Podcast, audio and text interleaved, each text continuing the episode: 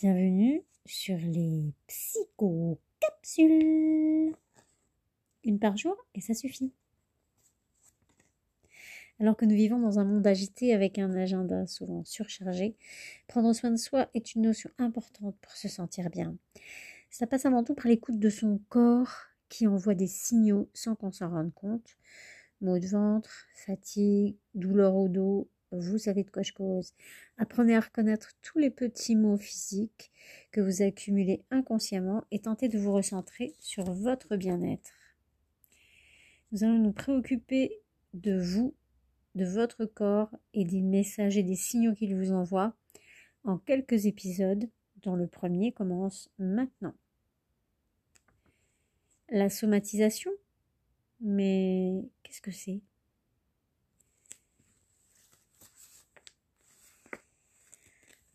Quand on ne peut pas le dire avec des mots, on va le crier avec la violence des mots MAX. Maladie et maladie doivent s'entendre dans différents registres pour que nous puissions accéder au guérir. Une petite citation de Jacques Salomé. Médecin généraliste en banlieue parisienne, j'adore mon métier. Pourtant, en faisant médecine, ce n'était pas le projet que j'avais en tête. Je voulais me spécialiser en neurologie. Il y a un aspect du prendre soin global dans la fonction de médecin de ville qui m'a tout de suite happé lors de mes stages d'internat. On est en charge de nos patients, on les suit dans tous les aspects de leur corps, mais aussi de leur vie. On prend en charge non pas les rhinopharyngites et les problèmes de circulation sanguine, mais aussi tout le reste. Les soucis de tous les jours, les souffrances psychiques, les douleurs chroniques. Une de nos fonctions principales est d'ailleurs de rassurer, d'écouter, et d'être alors à l'écoute de ce que le corps du patient signale. Cet incroyable nombre de consultations qui s'avèrent relever du champ de la psychosomatisation ou plus largement des conséquences d'une mauvaise hygiène de vie. D'ailleurs, les douleurs chroniques sont les plus difficiles à prendre en charge. Il faut à tout prix ne pas rater une maladie grave, un symptôme derrière un autre symptôme.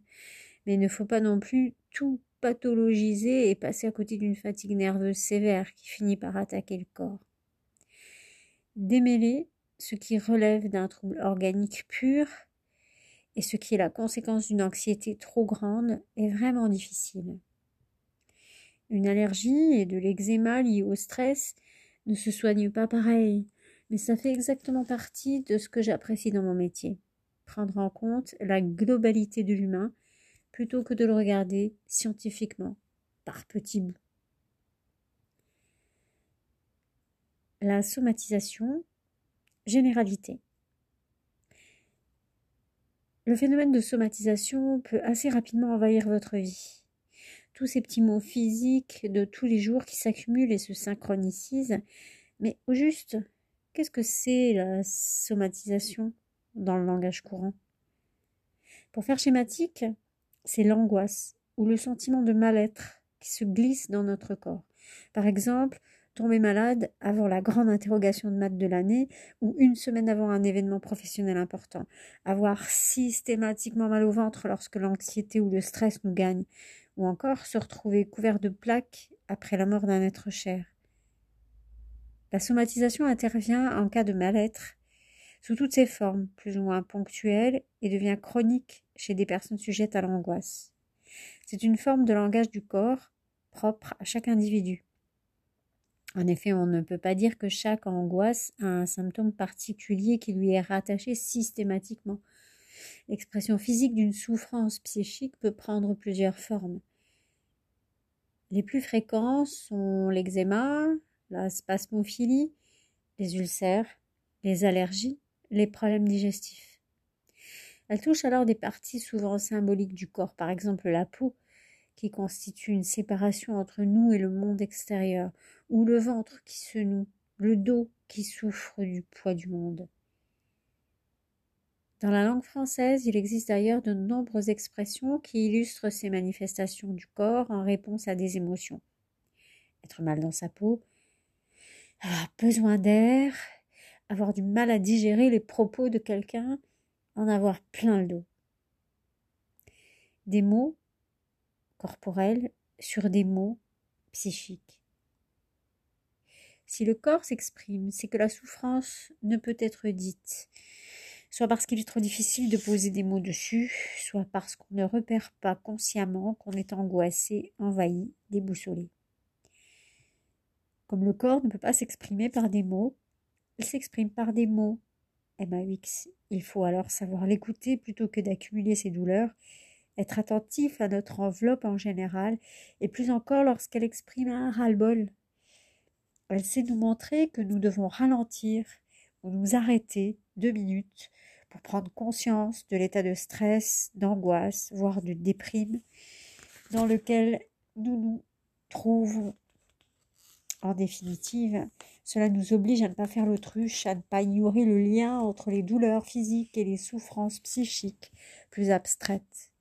Attention cependant à ne pas tomber dans l'extrême inverse et considérer tout symptôme comme une somatisation au point de ne pas les soigner. En outre, ne faudrait-il pas plus globalement faire un travail sur soi, affronter les causes de nos souffrances, bref, mettre cette fois-ci des mots MOTS sur les mots MAUX. Bien que la guérison de l'esprit ne soit pas miraculeuse, c'est bien le premier pas vers un mieux-être général. Et plus nous travaillons au quotidien à notre épanouissement, notre démarche personnelle vers l'apaisement, moins nous avons de risques de somatiser. Cependant, s'il est toujours plus pertinent de prévenir que de guérir, nous ne sommes pas tous des moines bouddhistes, et une fois confrontés au corps qui crée une douleur intérieure, il est essentiel de savoir le reconnaître et de trouver le courage de l'affronter. La somatisation dans le monde et à travers le temps. Il est clair que la somatisation est un trouble fréquent en médecine. Chiffre à l'appui, en cabinet, les études estiment que 15 à 30% des consultations relèveraient de troubles de type somatique.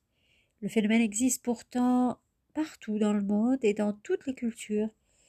Cependant, le type de symptômes présentés varie géographiquement. Leur attribution et leurs interprétations diffèrent d'un pays à l'autre en lien avec les croyances en termes de santé et l'expression culturelle des problèmes psychosociaux. Si la somatisation a probablement toujours existé, elle a changé de forme et a été interpellée différemment à travers l'histoire. De plus, ces dernières décennies ont apporté leur, leur lot d'anxiété, nous en savons quelque chose et ça va continuer. Le stress devenant ainsi le mal du XXIe siècle et des siècles à venir. Si les chasseurs-cueilleurs devaient affronter des menaces que nous ne connaissons plus, pris dans des enjeux de survie, de nos jours, nous ne sommes plus face à des prédateurs, mais nous devons faire face à des éléments déclencheurs de stress qui se cumulent burn-out professionnel, vie tendue, pression sociale, peur du terrorisme, de la fin du monde. La liste des angoisses est longue pour beaucoup d'entre nous. D'ailleurs, le réchauffement climatique et ses conséquences désastreuses ont même mené à l'apparition d'un trouble que certains nomment l'éco-anxiété. C'est bien connu, les émotions fortes sont particulièrement efficaces pour déclencher des manifestations somatiques. Ainsi, avec l'augmentation du stress et de l'anxiété, vient une augmentation des troubles somatoformes dans nos sociétés pourtant sans danger apparent. À retenir donc, du petit au grand trouble, il y a plusieurs acceptations du terme somatique la façon dont nous l'employons de manière courante désigne toutes les situations où un trouble psychique se transforme en trouble physique, cela allant du souci envahissant à la véritable souffrance, du mal de ventre, du haut stress, à la maladie chronique déclenchée par une anxiété massive, c'est toujours une forme d'expression par le corps d'un malaise psychologique. Le corps qui parle, c'est donc parce que le mal-être n'est pas regardé en face, n'est pas mis en mots, que le corps prend la relève et exprime ce quelque chose qui ne va pas. Cela oblige alors la personne à regarder en face les choses, ces éléments du quotidien ou ces conflits psychiques ignorés. C'est ensuite seulement que le trouble somatique peut disparaître, même s'il est toujours mieux de travailler à prendre soin de soi, psychiquement aussi, en amont. Évolution de la somatisation, le phénomène de somatisation existe depuis toujours et partout dans le monde, sous des formes différentes en fonction des cultures. En revanche, le stress est devenu le mal du XXIe siècle. Tant les raisons d'angoisser se cumulent, en découle une augmentation des expressions corporelles du mal-être.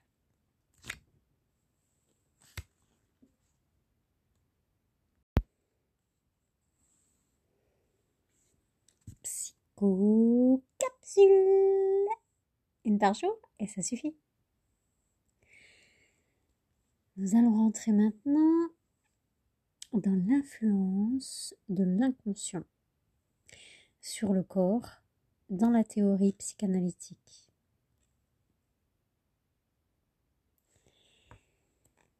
Je suis devenue convaincue que la distinction entre le corps et le psychisme est uniquement verbale, que le corps et l'esprit forment une unité.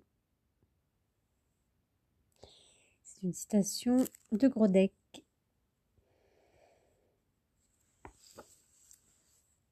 Nous allons commencer cette capsule par un témoignage. C'est celui de Gaël qui a 38 ans. À 12 ans, j'ai réalisé un de mes plus grands rêves, intégrer la maîtrise de l'opéra. Une classe art-études dont j'avais raté l'audition l'année précédente. Une fois entrée, cependant, j'ai vite déchanté. J'étais très loin d'avoir le niveau de certains qui visaient pour leur part une carrière professionnelle je me suis mise à avoir honte de ma voix, de mes performances, à haïr chanter en public. Six mois plus tard, j'ai attrapé ma première angine blanche, la première d'une longue série, puisque pendant vingt-cinq ans, j'allais en développer en moyenne deux par an. Dès le début de ma deuxième année à la maîtrise, j'ai chopé une varicelle qui m'a terrassée pendant trois mois. Le plus dingue, c'est que mon carnet de santé indiquait que je l'avais déjà eu, cette maladie infantile. J'avais des lésions partout, notamment à l'intérieur de la gorge. Mon médecin n'avait jamais vu ça. J'ai arrêté le chant à la fin de cette année-là. Mais angine blanche, pharyngite, laryngite ont continué, elles, inlassablement. J'avais visiblement une fragilité de ce côté. Peu avant mes trente ans, j'ai entamé une psychanalyse suite à une rupture. Je voulais simplement passer un cap difficile et je suis finalement restée sur le divan durant six ans. Très vite, mes multiples affections ORL ont pris fin. J'ai, sans y penser, recommencé à faire de la musique, à trouver du plaisir à chanter. Je me suis même reconvertie en journaliste radio. Aujourd'hui, il me semble clair que j'étais fâchée avec ma voix depuis qu'elle s'exprime librement, qu'elle n'est plus mon ennemi, mon corps ne somatise plus. Au final, mon psychanalyste m'a réellement sauvé la vie. Un peu d'histoire. Le terme psychosomatique nous vient du grec ancien psyché, l'esprit, et soma, le corps. Il désigne tout trouble physique causé ou aggravé par des facteurs psychiques. Ce mot valise a beau avoir une origine ancienne, son invention est récente. C'est seulement à la seconde moitié du XIXe siècle qu'il apparaît, en Allemagne d'abord pour désigner un tout nouveau champ de la médecine. Mais l'idée que la santé de l'esprit a une influence sur la santé du corps est-elle beaucoup plus ancienne Dans l'Antiquité déjà, Platon rapportait dans son ouvrage Charmide les propos de Socrate. On ne doit pas chercher à guérir le corps sans chercher à guérir l'âme. Ainsi, c'est aux origines de la science médicale qu'apparaît cette conception que la santé physique est dépendante de la santé psychique. Même dans la médecine conventionnelle occidentale, le médecin est censé établir son diagnostic, certes par un examen physiologique, mais avant tout par un dialogue qui lui permet d'évaluer les symptômes invisibles, la douleur par exemple, les antécédents du patient, l'évolution de la maladie ou encore le contexte de son apparition.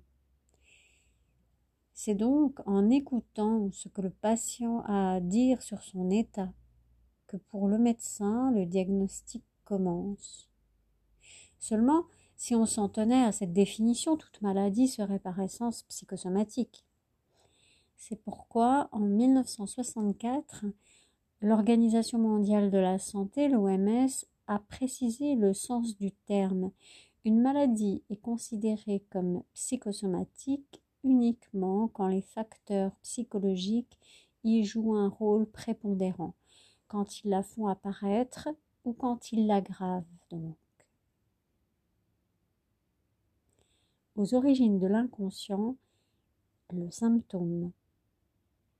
Dès le XIXe siècle, le médecin et psychothérapeute George Walter Grodek développe un concept repris ensuite par Freud, le ça, force de l'esprit, des pulsions agissant sur le sujet sans que celui-ci en ait conscience.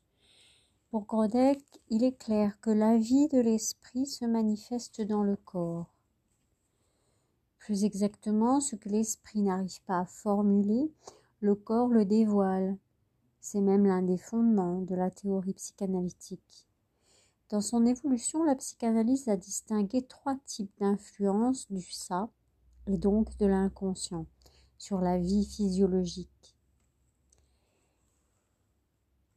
Ces trois types d'influence du ça sont l'hypochondrie, la conversion hystérique et l'affection psychosomatique. On parle d'hypochondrie quand un patient pense son corps affecté par une maladie sans que celui-ci le soit réellement.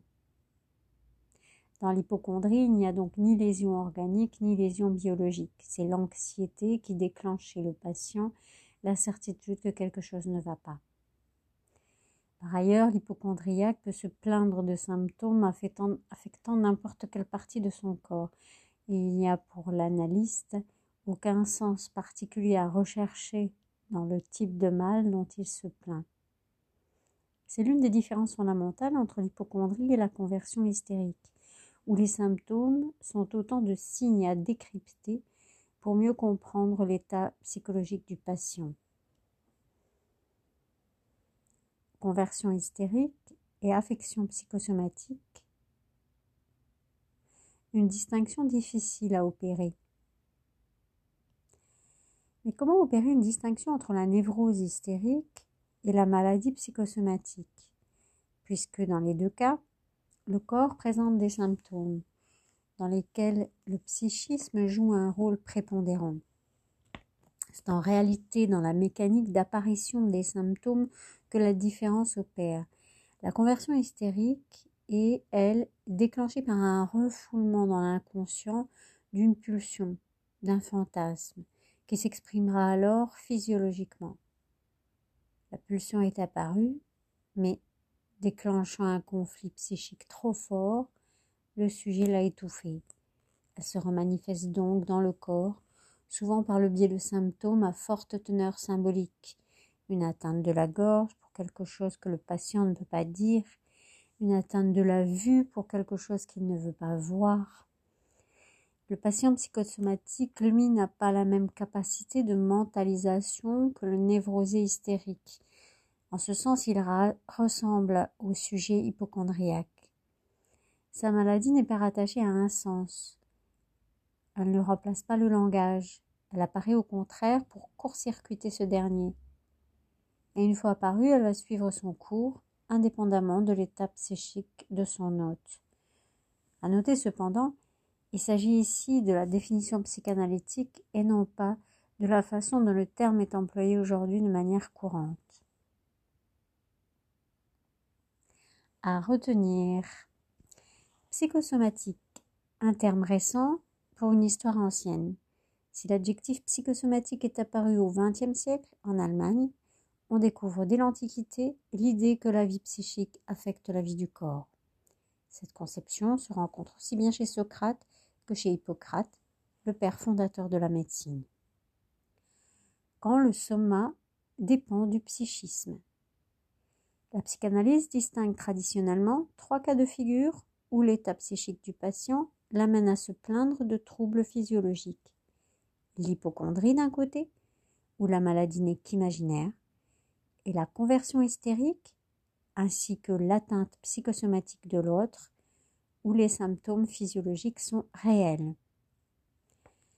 Affection psychosomatique.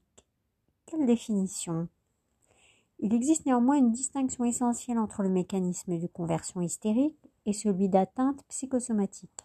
Dans le premier cas, celui du mécanisme de conversion hystérique, un traitement psychothérapique suffit à éradiquer le symptôme. Dans le second cas, celui de l'atteinte psychosomatique, bien que la maladie soit d'origine psychique, son évolution est indépendante. Il faut donc aussi y apporter une réponse physiologique. Et voilà, c'est tout pour aujourd'hui.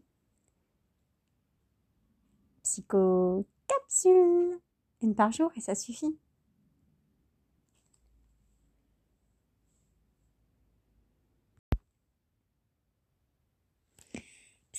Psychocapsule. Une par jour et ça suffit. Aujourd'hui, nous allons explorer une grande aventure, celle d'être soi. J'accepte la grande aventure d'être moi. C'est une citation de Simone de Beauvoir. Et nous alors? Comment acceptez-vous d'être vous? S'écouter, qu'est-ce que cela veut dire?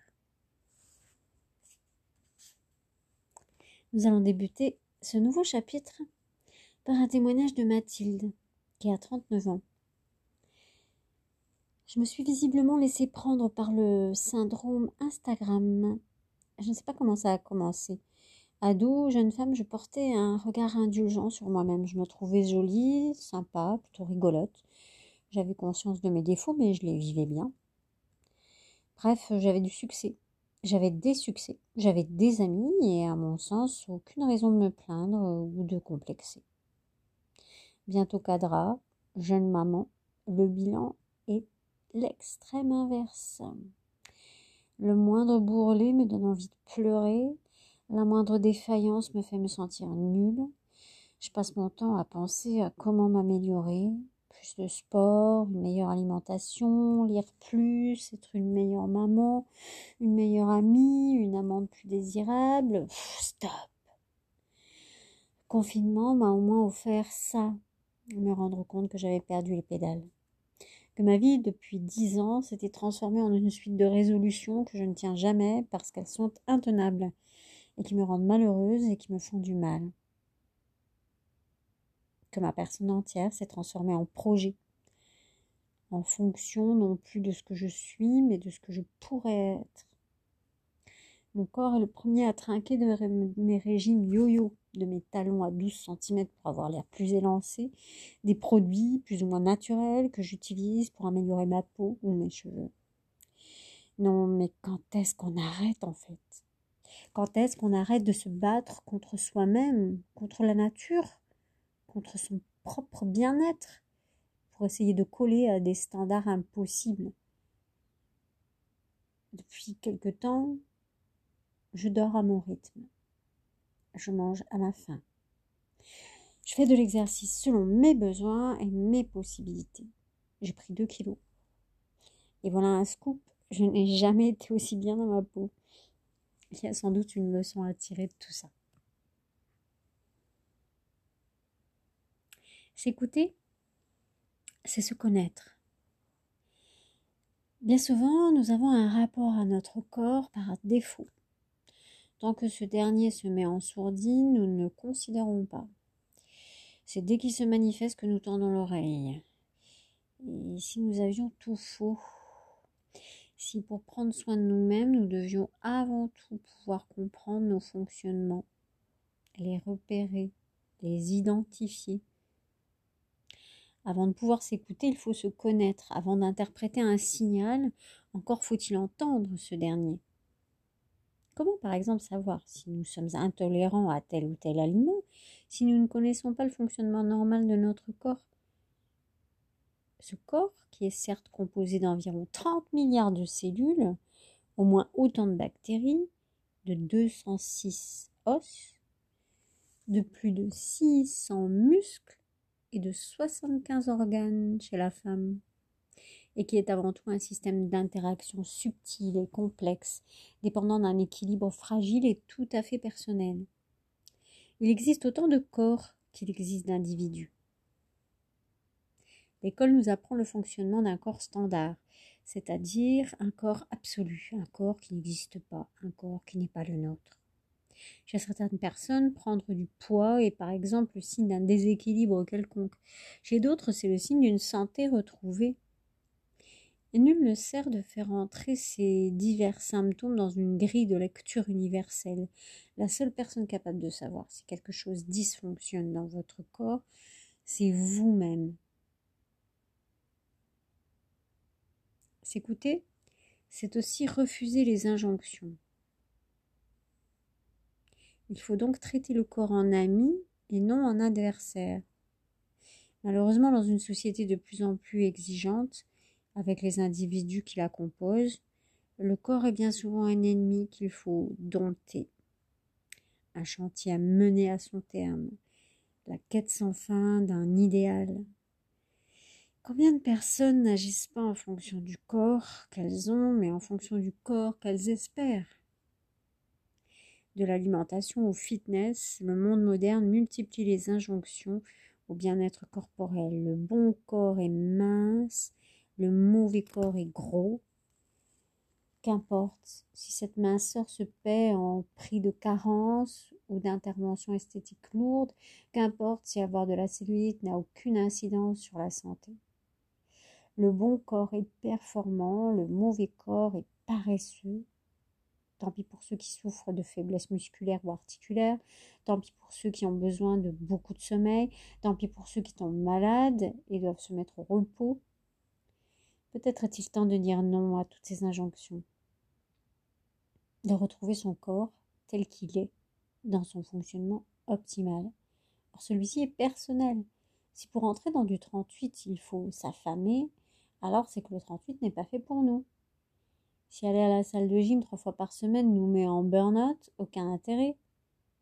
Si pour manger parfaitement sain, on doit rogner sur ses loisirs et le temps passé avec ses proches afin de passer deux heures par jour en cuisine, c'est contre-productif. Il n'y a pas de recette toute faite pour se sentir bien. S'écouter, c'est se remettre au centre de son propre bien-être. Une fois qu'on a déconstruit les injonctions normatives autour du corps, comment prendre soin de soi? Il ne faut bien sûr pas négliger nos besoins primaires, manger, dormir, s'hydrater. Mais partant de là, chacun fait sa propre cuisine. Par exemple, concernant la durée idéale de sommeil, le mieux est d'observer son rythme en vacances. À quelle heure vous couchez-vous? À quelle heure vous réveillez-vous spontanément? Le matin, en se levant, avant de prendre son petit déjeuner par réflexe, on peut se demander a-t-on vraiment faim? Ou obéissons-nous à une habitude culturelle? S'observer, ça demande du temps. C'est pour ça qu'il faut apprendre à être un peu égoïste. Oui, oui, égoïste. Ménagez-vous du temps pour vous. Tentez, par exemple, cette expérience durant une semaine. Menez votre vie à son rythme normal en notant au fur et à mesure les activités que vous avez effectuées pour vous seul et le temps que vous y avez consacré. Normalement, les résultats devraient vous faire frémir et vous encourager à vite changer vos habitudes. Arrêtez de se sacrifier pour sa famille, pour le boulot, pour les amis. Prouve une chose, le monde ne s'effondre pas parce que nous mettons quelques heures à répondre à un mail ou que nous prenons une heure pour nous-mêmes. Ou alors c'est que le monde dépend trop bien et dépend bien trop de nous et va finir par nous consumer.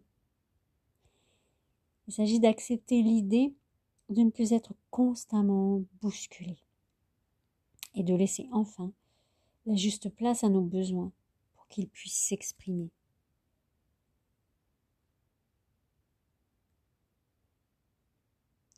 À retenir. Le corps, c'est quoi? On a tous un corps, mais on n'a pas tous le même. Prendre soin de soi, c'est avant tout en prendre conscience. Telle recette bien-être peut très bien fonctionner sur une personne et échouer sur une autre. Il n'y a pas qu'un corps. Quant à la norme, elle est une réalité sociale et pas biologique. Le corps, ça n'existe pas. Il faut donc apprendre à repérer les injonctions normatives produites par notre société et les déconstruire. C'est un travail personnel colossal puisqu'il demande bien souvent de prendre le contre-pied de l'air du temps. Le but Changer de perspective. Arrêter de se demander ce qui est bien pour se demander comment est-ce que moi je me sens bien. Mon corps, c'est moi. Il faut alors apprendre à être égoïste, ou du moins à faire ce qui est considéré comme égoïste. Prendre le temps de s'écouter, d'évaluer ses besoins réels. Oui, tout conduit aujourd'hui à suivre la tendance inverse, à répondre aux besoins des autres, prioritaire, quitte à perdre totalement de vue les siens. Il ne faut pas oublier, s'occuper de soi, c'est aussi s'assurer d'être assez en forme pour pouvoir ensuite s'occuper des autres. Psycho capsule, une par jour, et ça suffit.